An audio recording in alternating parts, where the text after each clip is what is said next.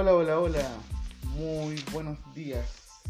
Comenzamos entonces las transmisiones de nuestro podcast del programa de promoción en conjunto con nuestro querido programa de salud mental adulto. Nos encontramos con nuestra querida psicóloga del sector sur, referente técnica de salud mental a nivel comunal, Alejandra Morales. Qué gusto verte, Ale, ¿cómo has estado? Bien, gracias. Qué bueno verte también, Juanito, y estar haciendo actividades en conjunto, promoción, salud mental, paraguas para muchas cosas, sobre todo en este tiempo de, hartas incertidumbres, de hartas situaciones complejas, y poder hacerlo en esta nueva modalidad que, que es interesante, que es llamativa, que es creativa. Bienvenido a todos los que están por ahí eh, y los que nos van a escuchar más adelante. El día de hoy, bueno, eh, les damos un tremendo saludo. Reiteramos a todos los usuarios y usuarias del CESFAM, El Aguilucho y Andacoyo. El día de hoy trabajamos nuestro número 12, nuestro doceavo podcast de promoción.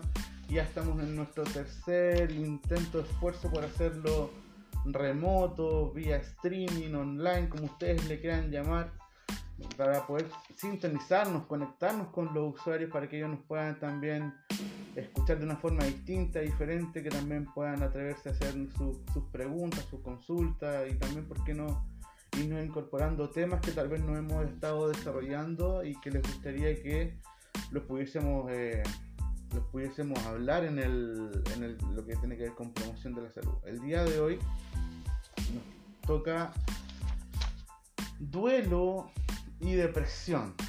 ¿Ya? ¿Cómo, cómo, eh, cómo trabajar uno, cómo, cómo, desarrollar uno sin que, sin que no aparezca este, este otro, ¿cierto?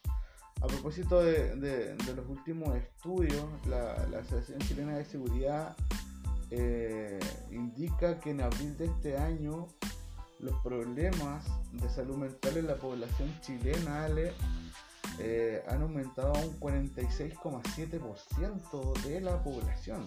A propósito de estar en un contexto de pandemia.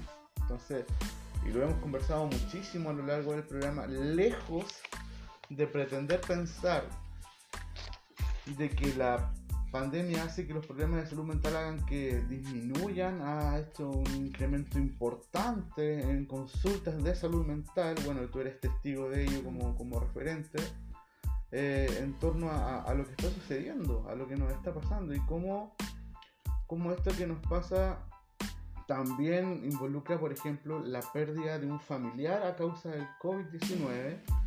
Y ahí hay, un, hay procesos que se van a ir dando y que la idea es que los podamos ir comentando con los usuarios y, y también ir tal vez despatologizando el duelo y también comprendiendo más esto de los trastornos depresivos. Será lo mismo después lo vamos a ir aclarando en el transcurso del programa a la, población. ¿Es lo mismo esto, Ale, de, trastorno depresivo, depresión? ¿Son distintos? ¿Son iguales? ¿Se habla civilmente? ¿Se habla igual? Porque tanto nos meten de repente el tema del DSM-4, pero los usuarios en buen chileno, ¿qué, les pasa con esto de la depresión? Ale, cuéntanos un poquito, eh, iniciando este programa, ¿cómo has sentido tú esta, esta percepción de que lejos de ir disminuyendo, han ido aumentando la, las consultas por salud mental en torno a duelo y en torno a, depresión. Bueno, te saludo nuevamente, Mira, eh, Juan, eh, yo creo que todos los que, que, trabajamos en el área de la salud mental, y ahí trabajadores sociales, en específico eh, psicólogos, psiquiatras, son los más cercanos. Eh, sabíamos que esto era una temática pendiente, que, salud mental, que no es que uno tiene, un, uno tiene un problema dentro del área de la salud mental, porque salud mental tenemos todo. Tenemos emociones y tenemos emociones así como estamos alegres, también está la tristeza. Y en este gran rango encontramos un polo en uno y un polo en otro pero también socialmente se nos ha invitado a que eh, uno no puede estar o bajoneado o triste o que no llore o que no se enrabie, eh, como si fuesen parte de, emociones que hay que sacar, cortar. El tema es que eh, estábamos tan centrados afuera que habíamos dejado de hablar de esto otro, o solo lo habíamos circunscrito a un grupo de personas, o algún, o, solo a los hombres, o a solo a las mujeres. O estaba así pues, o los adolescentes les pasaba otra cosa. Pero resulta que finalmente lo que tiene que ver ahora nos encontramos que sí se ha exacerbado lo que estaba pendiente y se han incorporado otras dolencias dentro del área de salud mental. ¿Qué es decir? La confusión. Estoy confundido. ¿Yo puedo ir al psicólogo porque estoy confundido? Sí. ¿Estoy enrabiado? Sí. No tengo claro qué es lo, cuáles son las proyecciones que tengo de, mi vida. También. Siento que lo que hacía hasta hace dos meses no, me tiene, no tiene sentido actualmente. También. Es decir, no todas las veces llegamos cuando está la idea de muerte instalada. Y todas estas otras sensaciones, que es cierto, podemos tenerlas todos. Juan, yo, todos los colegas de acá podrían en algún momento sentirla. No quiere decir que estamos en un cuadro depresivo. Mm. La incertidumbre en la que hemos vivido el último tiempo nos ha activado sobre todo historias, encuentros y desencuentros. Nos ha activado tristezas, melancolías y tomas de decisiones que hemos tenido a lo largo de la vida. Se nos ha dado, entre comillas, el tiempo como para deténgase. No, es, no, puede ir a la, tomar la micro, no puede ir al metro, quédese en su casa, conviva con los que no estaba habituado a convivir y empiezan a aparecer entonces todo esto que estaba ahí ¿Qué ha pasado? Cuando perdemos un, familiar por una situación tan, vuelvo a decir, incierta, la palabra es incierta en este tiempo. ¿Qué es el COVID? Todavía yo creo que van a faltar eh, años para que puedan decirnos es eso, eso, esto y esto, y esta es la forma de, contagio, y esta, y esta es la forma como va a ser la curación. Entonces cuando nos encontramos con un monstruo que no sabemos si tiene ocho patas o tiene solo dos, y es de este porte, o es de este, o es microscópico, también aparecen nuestros temores asociados a las pérdidas, a qué es lo que tengo que hacer, hacia dónde tengo que, avanzar, cómo debo cuidarme o pucha, ¿por qué no lo hice? Y claro, si en esto encontramos los procesos de duelo y uno de nuestros familiares, alguien importante, alguien querido, alguien significativo, fallece o tiene la vivencia de, la enfermedad, con lo que significa cuando hay intubación, cuando, cuando hay proceso respiratorio, o de no tener mucha claridad cómo acompañar al otro, eh, hay un desgaste en nosotros. Hay un desgaste absolutamente evidente, pero que no necesariamente es una depresión. El sentir el dolor de la pérdida, la falta del otro, eh, el por qué sucedió, el no, esto no es así, es que no hice todo lo posible, es que no hicieron todo lo posible, ya, es que yo sabía y no se lo dije. Eso es parte de un proceso de duelo que requiere tiempo. Los libros, el DSM-5, el, el CIE-10, 11, nos dicen cierta cantidad de tiempo, pero en rigor es cada persona tiene un proceso de acompañamiento distinto. Exacto. Algunos van a llorar, otros van a decir todavía no puedo llorar. A lo mejor ese no es el mecanismo de esa persona. Algunos van a andar más irritables y van a decir, pero ¿qué es lo que me está pasando? Que ahora no me aguanto ni yo mismo. Algunos se van a ensimismar. Algunos incluso van a consumir sustancias, más alcohol, etc. No voy a decir cuál podría ser la mejor de todas, porque no es que exista una mejor. Cada sujeto va buscando eso. Pero por sobre todo es mirar que es un proceso de dolor. Perdemos algo, cuando perdemos el trabajo, cuando nos cambiamos de casa, cuando nos separamos, también hay un dolor ahí asociado. Y el... Jimena dice que hay muchos ruidos, se escucha pésimo. Vamos a ver si podemos cerrar las ventanas mientras la le va comentando.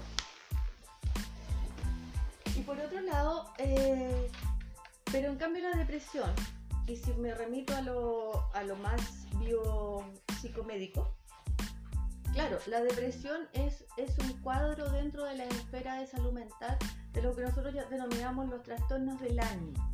Es uno, uno de ellos, no es el único.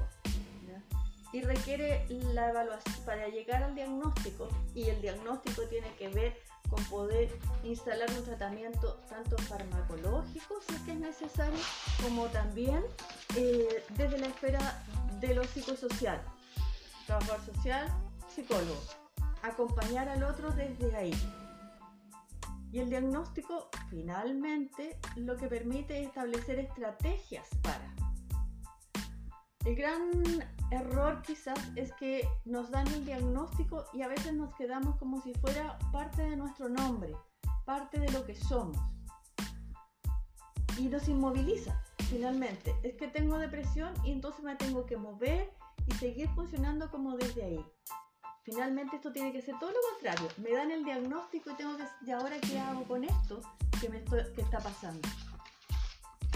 ¿Tomo los medicamentos? Sí. ¿Pregunto cuáles? Sí. ¿Cómo me los tengo que tomar? También. ¿Tengo dudas? También. Porque son hitos de los cuales sí podemos salir.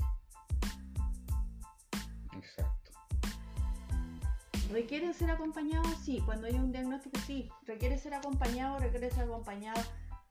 sí, algunos grupos de personas por lo farmacológico, no todos. Hay depresiones leves, hay depresiones graves, hay depresiones eh, moderadas. Mm. Eh, ¿Qué, fuerte eso de cuando hablamos de, una depresión moderada, porque finalmente no, nos deja de ser algo que nos está trastornando nuestro ánimo, ya sea leve o moderado o severo, finalmente hay, hay algo que nos está pasando eh, con nuestras emociones que finalmente o nos desmoraliza o, nos tira para abajo o como tú bien dices nos, da ciertos comportamientos o levantamos ciertos mecanismos de defensa para que este, este dolor o se encapsule o, se o se desarrolle o, se, o, se, expulse, ¿cierto? Y, finalmente, claro, ¿qué, hacemos con eso? Y, en el contexto de, la charla de hoy, que es con, en el contexto de personas mayores también, eh, debe ser sumamente difícil eh, cuando se pierde, por ejemplo, a la pareja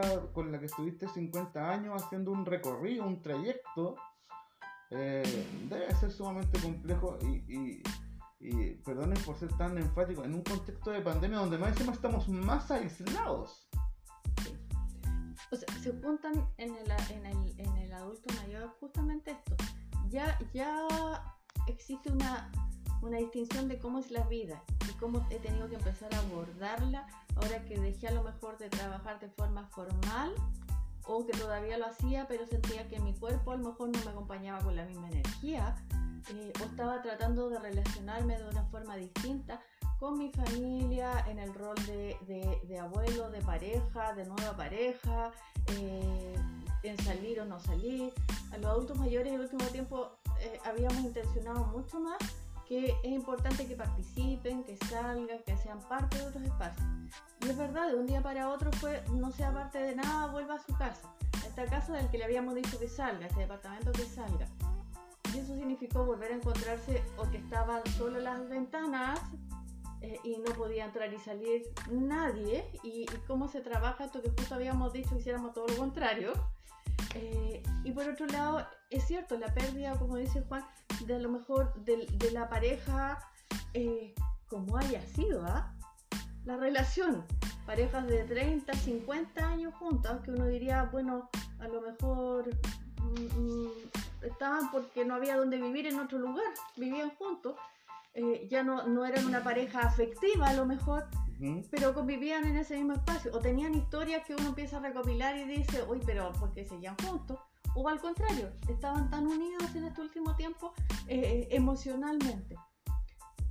Pero efectivamente eso tiene lo que trae él es el sentir que y entonces ahora qué viene. Exacto. ¿Ya? No tengo o con quién discutir o a quién cocinarle o con quién eh, ver la serie o con quién jardinear porque claro, está la costumbre. ¿Con quién tomarme un té simplemente y conversar cómo, cómo estamos? Exactamente. Entonces, obviamente hay una pérdida ahí. Y también la pregunta, ¿y yo? ¿Qué viene conmigo? Yo tengo algunos de los pacientes de acá, algunos decían, es que esa pregunta no me la había hecho nunca. No había tenido tiempo. O me preguntaba por lo que tenía que hacer como familia o lo que tenía que hacer como papá o como mamá o como trabajador o trabajadora, pero ahora usted viene y me pregunta qué es lo que quiero yo para mi vida ahora que ya tengo 70, 75, 80 y uno tiene que querer algo en este momento. ¿Qué va a querer cuando has tenido una pérdida, cierto? Y, a propósito de esta semana que, que, hemos tenido una cantidad importante también de, atenciones, eh, eh, ¿qué pasa con eh, esta persona mayor Ale, que en vez de a lo mejor tener la pérdida de su pareja, de, la vida, ¿qué pasa cuando la persona mayor pierde a un hijo? Es, es tremendo. Yo no, yo no sé eh, ¿qué, nos dice la, la, clínica de esto, ¿cierto? Pero sí, efectivamente, eh, ¿qué, pasa con esa mamá, ¿cierto? De setenta y tantos años, de 80 años, que pierde a su hijo de, de 50 años y y que fue su regalón toda la vida finalmente, independiente de todas las, creencias y los contextos culturales, ¿cierto? Cada familia tiene una cultura familiar, mm. un sistema de creencias, y, pero aún así hay ciertos, ciertos elementos simbólicos que nos hacen ver de que cuando se pierdes un hijo, aunque tenga 6 meses o tenga 50 años, algo pasa con nosotros. Como tan tan fuerte, tenemos incorporado que socialmente que eh, somos nosotros los que nos vamos a ir antes que los hijos, aunque sepamos que la vida no está en nuestras manos y que, hacemos cosas para cuidarla, para, protegerla, pero la posibilidad de un accidente, una enfermedad, no, estamos exentos. Pero sí está la idea de que yo voy a morir antes que mi hija, que tú vas a morir antes que, que tus hijos, se lo comentamos a ellos incluso. Pero es cierto, nos encontramos con que, ¿qué pasa, como dice Juan, cuando eh, es, mi hijo que tenía 40, es el que tenía 50, eh, y eso ha pasado mucho el último tiempo. Y ha sido bien devastador y desgastador. Efectivamente, la sensación de vacío, de que me sacan algo que era, me era propio. Pierdo también como, y entonces ahora el rol de ser mamá o papá, ¿dónde queda? porque estaba puesto en la figura del otro. En la llamada o en la no llamada a veces. Es que no me llama nunca, pero sabía que había un otro. Ahora este otro, ¿qué pasa? ¿Qué hago con eso? ¿Qué hago con esta emocionalidad? ¿Qué hago con esto? Que, este, este rol y todo lo que conlleva? ¿ya? Esta expresión de, de, amor que quiero hacer, esta expresión de rabia, las cosas que no dije. Una de las, de las de los duelos más difíciles. Mm. Es fácil, sí, según las características de las personas también. También tenemos nuestros rasgos de algunos más depresivos, más melancólicos, más maníacos, más, más irritables. Que es fácil que si la persona tiene ciertos rasgos dentro de esa línea, como así como pincelada, sí podría estar a un proceso de depresión más adelante. Pero no es extraño que frente a eso, una mamá de 85 años que pierde a un hijo de, de 50, no quiera alimentarse, por lo menos los dos primeros días, tenga mucha tristeza, tenga poca sensación de qué es lo que viene ahora de la vida. Habrá que evaluar y acompañar si hay el pensamiento de que entonces qué estoy haciendo aquí y mejor me voy. Y si hay una intencionalidad de hacer algo para, poner fin a la vida. Eh, hay que revisarlo, por eso, pero ahí, sí, por sobre todo hay que acompañarse. Es mm, ideal que se pueda conversar con la familia. El decir, Juan, mm. ya, pero ya pasó, no hables más del tema, mira, sigues llorando, no te hace bien, no hables más de, no lo dejas descansar. A veces eso hace que la otra persona se retraiga tanto que va guardando, guardando, guardando. Si el otro quiere hablar, los seres humanos tuvimos la ventaja de tener la posibilidad del lenguaje. El lenguaje, exacto. Eh, tenemos que ocuparlo.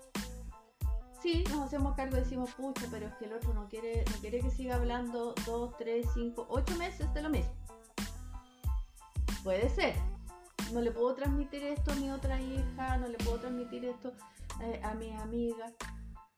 Entonces buscaré ayuda más especializada pero también es una de las formas de poner fuera. Cada vez que volvemos a hablar de el hijo o la hija, volvemos a traerlo a sentir lo que lo tenemos más cerca. Es por eso que lo hacemos.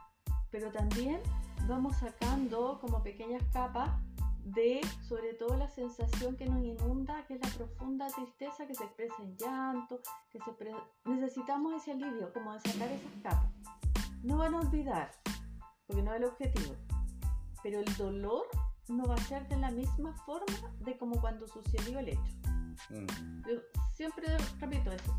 El objetivo no es que usted olvide al otro, no es que usted le dé lo mismo, sino que sabiendo que está ese hito que existió, que tiene recuerdos y que ya no está físicamente en este plano, sigue estando en su memoria, mm. en sus recuerdos, pero no con, un, con una aguja emocional que genera que usted deja de sobrevivir, que deja de eh, hacer cosas básicas y sobre todo que deja de disfrutar. Poco a poco se empieza a volver a retomar qué eran las cosas que yo quería hacer, qué era lo que me gustaba, pero sabiendo que tengo este hito en mi vida. A veces sucede y, aquí está este tema, y este es el desafío un poco, Ale. Eh, da, la sensación de que la, línea de, un duelo, ya que, es tan importante poder vivirlo bien, acompañado o con ciertos elementos de, que nos apoyen desde la salud mental, pero la, la línea delgada desde un duelo a una depresión, a veces pareciese que coincidiesen en algún punto de convergencia donde tú dices, si, si, sigo, si sigo hacia esa dirección, parece que voy directo, derecho a un, a un, a un trastorno depresivo, ¿cierto? O a una depresión. Y como que no necesariamente es fácil de distinguir en, en, en el aspecto más clínico. Y ahí de repente es bueno tal vez eh, que pudiésemos comentar o reflexionar cómo ¿Cómo, ¿Cómo, nos podemos dar cuenta nosotros, el, el usuario, el usuario, que, que, esto tal vez está yendo mucho más allá de, de, hacer un, proceso de duelo, sino que tal vez va directamente hacia un trayecto? Es fácil de distinguir, es difícil de distinguir, ¿Cómo, cómo pudiésemos reflexionar en torno a, a, este, a este, esta, esta línea que a veces es tan delgada? Mira, hay, hay ciertos elementos pero eso también requiere que uno haga un conocimiento eh, personal importante y que se conozca no solamente en los hitos de dolor, sino que también en los hitos eh, afectivos eh, alegres, que nos generan un estado de placer. Entonces hay que reconocerse en eso. A veces hay personas que dicen es que yo nunca lo he pasado bien en la vida. Entonces probablemente la forma en que ve el mundo también desde ahí va a hacer que todo lo vea este hito como una oscuridad más dentro de todo eso. Mm. Pero ahí hay dos elementos. Por un lado, el conocimiento personal. el conocimiento personal nos lleva a pensar qué es lo que me está pasando con esto. No solo es una emocionalidad, es tristeza, empezar a ponerle nombre a esas emociones. Es melancolía, ¿qué me permito no me permito? ¿Me permito ducharme? Eh, ¿Me permito eh, comer? ¿Por cuánto tiempo estoy en eso? ¿Llevo cinco años así? ¿O son cinco días? En rigor, cuando hay un duelo y ha pasado hasta tres meses, no es extraño que tengamos una serie de sensaciones, incluyendo no querernos sacar el pijama. Pero también está el poder hacerle la consulta al otro, qué es lo que ve en mí. ¿Qué sucede si somos un adulto mayor y le preguntamos a los hijos, parece que nosotros tenemos la mala costumbre de decir, pero ¿por qué estáis así? Y en realidad podría estar así, po. ¿Ya? Porque además hay un tema de cronológico de sentir también un desgaste. Entonces, ¿cuánto se le vamos a atribuir a que todos los adultos mayores son buenos para llorar? ¿O son rabiosos? A descubrir, no, yo no era así yo antes, hasta antes, podía disfrutar, podía disfrutar haciendo un, eh, haciendo un postre, podía disfrutar eh, saliendo a caminar, podía disfrutar porque iba a tomar eh, algo con mis amigas. Y ahora intento hacer eso, pero no me resulta, no tengo la sensación. Entonces, el vínculo con, el, con las situaciones de placer conocidas que ya estaban instaladas es uno de los elementos. Mm. La pérdida de las rutinas, las rutinas básicas. Yo generalmente hacía eso y ahora no lo hago, no tengo deseo. Mm. Eh, estar pensando constantemente en el otro que falleció no es un elemento, está dentro de lo que es normal. lo, que empieza a ser más gravitante es cuando ya no es en el otro, sino que qué es lo que voy a hacer con mi vida.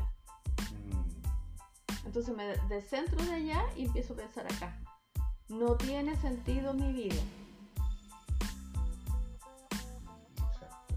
Estaba pensando, Ale, eh, a propósito de que también es, este, y lo comentamos en este programa, el, el tema de, lo cultural, de cómo se vivencia un, proceso de, duelo, pudiese ser tan distinto de un grupo familiar a otro.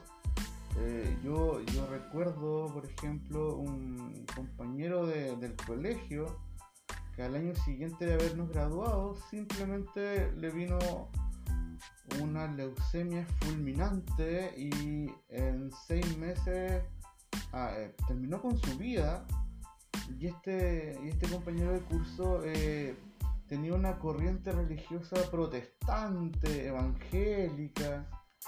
Y cuando lo fuimos a ver todos los compañeros de curso, sus papás eran personas mayores, pero alrededor de la casa donde se estaba haciendo el, velorio, había un grupo de, de música eh, como con guitarra, con un pandero y estaban cantando en, esta cultura de ellos alabanza, estaban cantando eh, canciones como de adoración a, Dios, ¿cierto? Y, el clima, el clima era, era, era eh, no sé cómo decirlo, mágicamente hermoso, no, no era un, tema como de, no respeto, sino que incluso los compañeros que eran católicos o no, creyentes, entraron y obviamente respetaron ese momento, ¿cierto? Pero se vivía como, como un trayecto distinto. Y si bien los papás obviamente estaban dolidos, les dolía, expresaban su pena, había un sentido como de, esperanza, que mira lo que estoy diciendo, como en un duelo pudiese haber un sentido de esperanza. No sé, es, increíble como el tema de lo cultural también va, va en nosotros. Eh, formando, apoyando, favoreciendo un duelo o incluso como, como lo hemos comentado, pudiéndolo torcer, como prohibiéndote por cultura llorar, sentir dolor. Lo que pasa es que hay, como tú bien dices, hay un tema cultural, hay un tema religioso y, hay un tema espiritual. Eh, y yo me voy a quedar como con el tema más espiritual en realidad, eh, pensando que finalmente, ¿qué será lo que el otro quería? en ese momento y por eso es que es importante hablar de la muerte cuando estamos vivos. Desde que nacemos sabemos que vamos a morir. Lo que viene luego del nacimiento es el camino hacia morir. Y lo que es el anverso de la muerte es la vida. Pero, la, pero tenemos todas las celebraciones asociadas a los logros, a la vida, pero no la pérdida.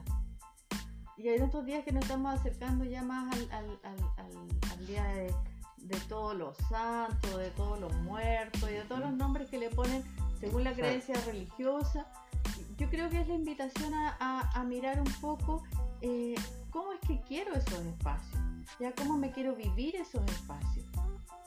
Efectivamente en algunas culturas es un símil a una fiesta porque el otro, y se pone afuera, es en el otro, el otro está haciendo un tránsito distinto.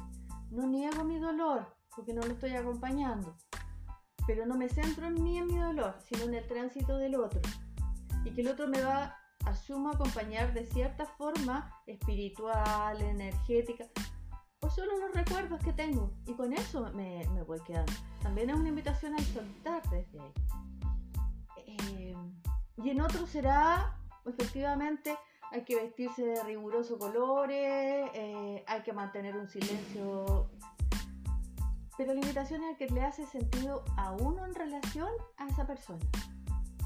Si con esa persona yo, esto es súper personal, vivencié solo alegría o gran parte de la alegría o, o, creo que ese día quiero compartir con la otra persona y le voy a eh, quisiera una canción, a lo mejor no lo voy a hacer en el espacio del, del, funeral, pero a lo mejor después en mi casa voy a cantar una canción para el otro o la otra.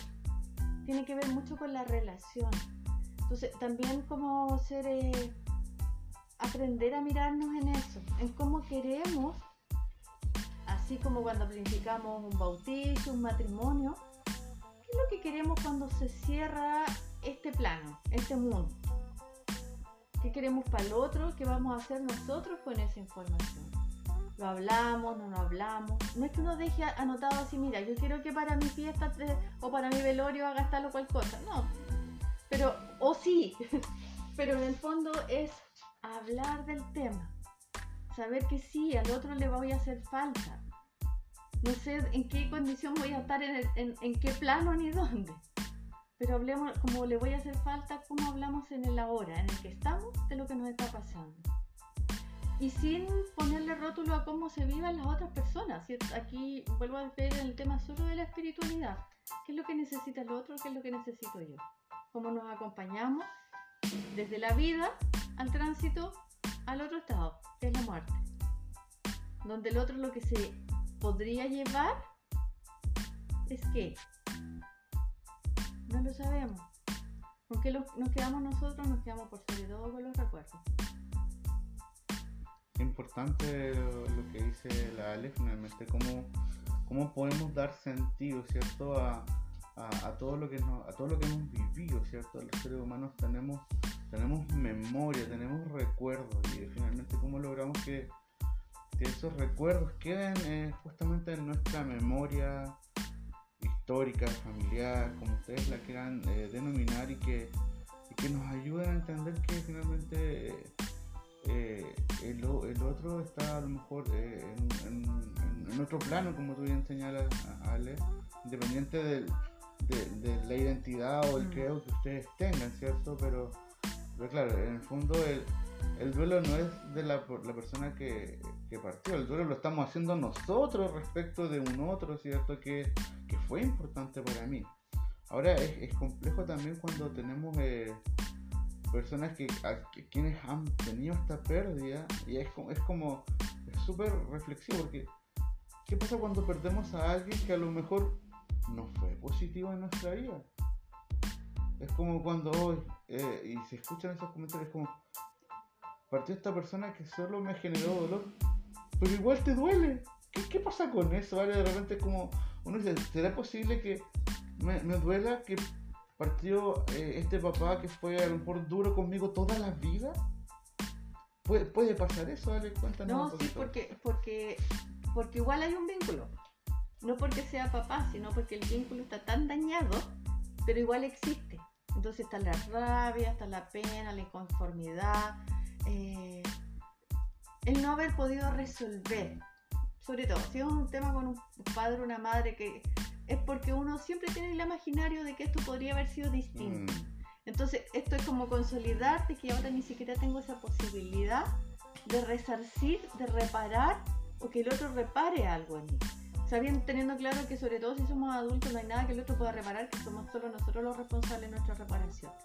Pero duele porque igual existe ese vínculo. Entonces en ese vínculo no es que, que Lata que, que, falleció, que murió, etcétera, que tuvo el accidente y, y yo no lo pude hacer, es tomar conciencia de que en ese lazo yo tengo una responsabilidad y voy a soltar porque es parte de mi reparación. Ahora con mayor razón tengo que hacer el acto de reparación, porque antes estaba esperando por la presencia del otro. Ahora tengo que hacerlo estando sin la presencia del otro. Exacto. Nos estamos, eh, estamos acá conversando junto a nuestra querida psicóloga Alejandra Morales sobre duelo y depresión en personas mayores. Estamos eh, reflexionando en torno a esta tremenda temática que, no nos deja a ninguno, eh, a ninguno de nosotros con una sensación menor de, de, disconformidad, sino todo lo contrario, con, con el desafío de poder trabajar estos temas. Ya hay muchas situaciones desde la persona de 65 años que pierde a su mamá de 85 años. Eso también es un, Mm. es un elemento. O sea, una persona mayor pierde a otra persona mayor. Y eso es, es una situación de, también de mucho, de mucho dolor, de, de mucha profundidad en, en lo que nos pasa. Y acá, bueno, la comuna de Providencia, acá en el, en el CEFAM tenemos a más de un tercio de nuestra población de, atención eh, son personas mayores. Mm. ¿ya? Y, y nos pasan cosas y por eso es importante y vamos a dejamos el espacio aquí no nos quieran hacer alguna consulta por, por mensaje de texto eh, podemos irlas revisando si ustedes quieren preguntarle algo a, a la Ale está abierto el chat disponible para que ustedes lo puedan hacer mientras tanto no sé si tienes alguna información algún dato que nos quieras dar eh, Ale respecto a cómo estamos haciendo las atenciones en salud mental A la fecha, todos, pueden contactarse a través de, de la plataforma de Hora Fácil. Ahí uno de los links es poder tener atención social de salud mental, donde Juan, yo, Rodrigo, la Vicenta, cualquiera de nosotros va a tener, ese, eh, va a tener la atención.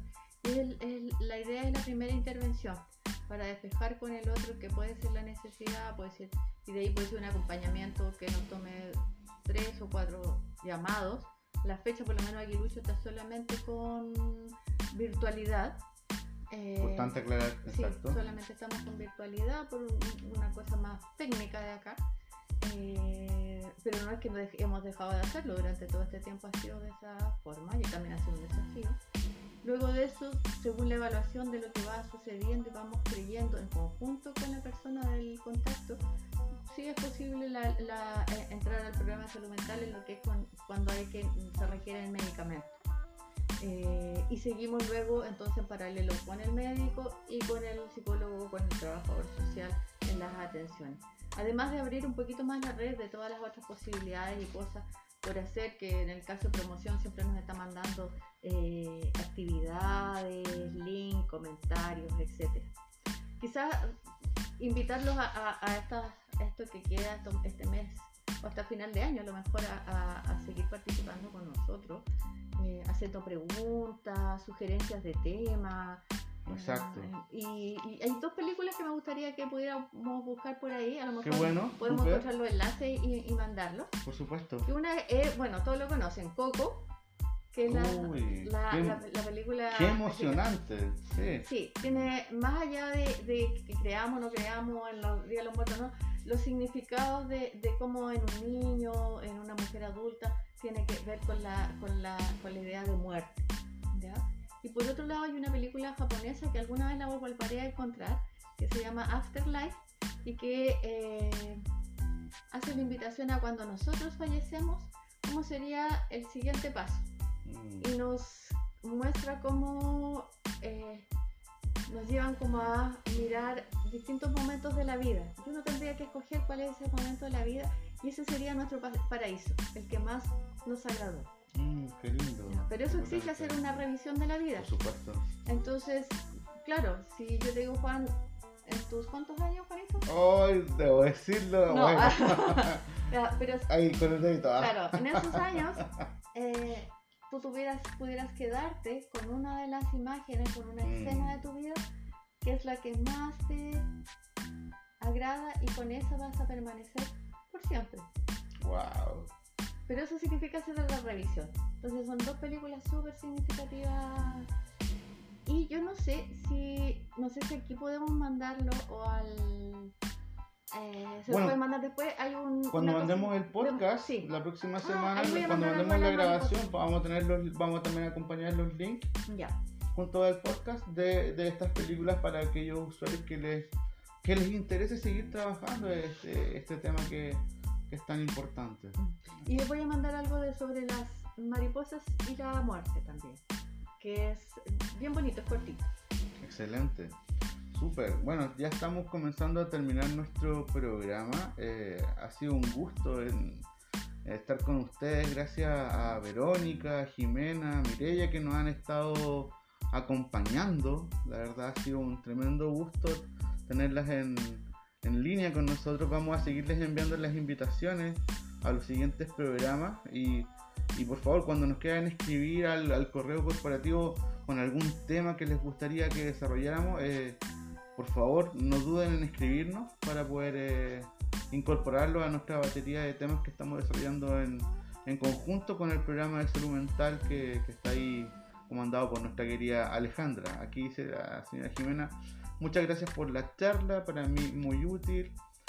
Hace tres meses enviudé y estoy en pleno duelo. Mucha interferencia en la transmisión, vamos a tener que revisar eso. Sí, vamos a tener que ir viendo cómo mejoramos la, transmisión. De todas formas, te agradecemos muchísimo, estimada Jimena. Te mandamos un abrazo gigante, todo el amor, todo el consuelo para ti. Y aquí está el equipo de salud mental eh, todos listos para poder apoyarte, acompañarte en este proceso, si tú así lo, deseas, por supuesto. ¿Ya? Así que eso, estimados, estimadas. ¿Algo que quieras decir antes de cerrar el programa, querida Ale? Solo respiremos, no olvidemos de que uno de los actos conscientes que nos ayuda a oxigenar, a permitir que nuestro cerebro haga otras conexiones, es algo tan básico que hemos hecho desde que llegamos al... salimos de algún vientre y a respirar. Y respirar consciente. Respirar en el aquí y ahora. No solo en el pasado ni en el futuro, sino en el aquí y ahora. Eso. Super. Bueno, este ha sido nuestro doceavo capítulo de la segunda temporada del podcast de promoción, que actualmente lo estamos comenzando a realizar online, streaming, como ustedes lo quieran llamar, en vivo y en directo por nuestro canal de Zoom les agradecemos a, todos los que nos están apoyando en estos programas. El programa Vida Sana, Más Adulto Mayor Autovalente, el programa de Dependencia Severa, el SECOF Andacoyo. Eh, bueno, el mismo programa de promoción y nuestro querido programa hermano, el programa de salud mental, que van así bien juntitos. Ya le mandamos un saludo a todos los usuarios que nos pudieron escuchar el día de hoy en vivo. Y durante la semana les va a llegar el link del podcast y obviamente las películas y los videos que nos comprometió acá la, nuestra querida Ale para que también los puedan revisar. ¿ya? Les mandamos un abrazo muy grande y será hasta una próxima oportunidad. Nos vemos. Nos vemos.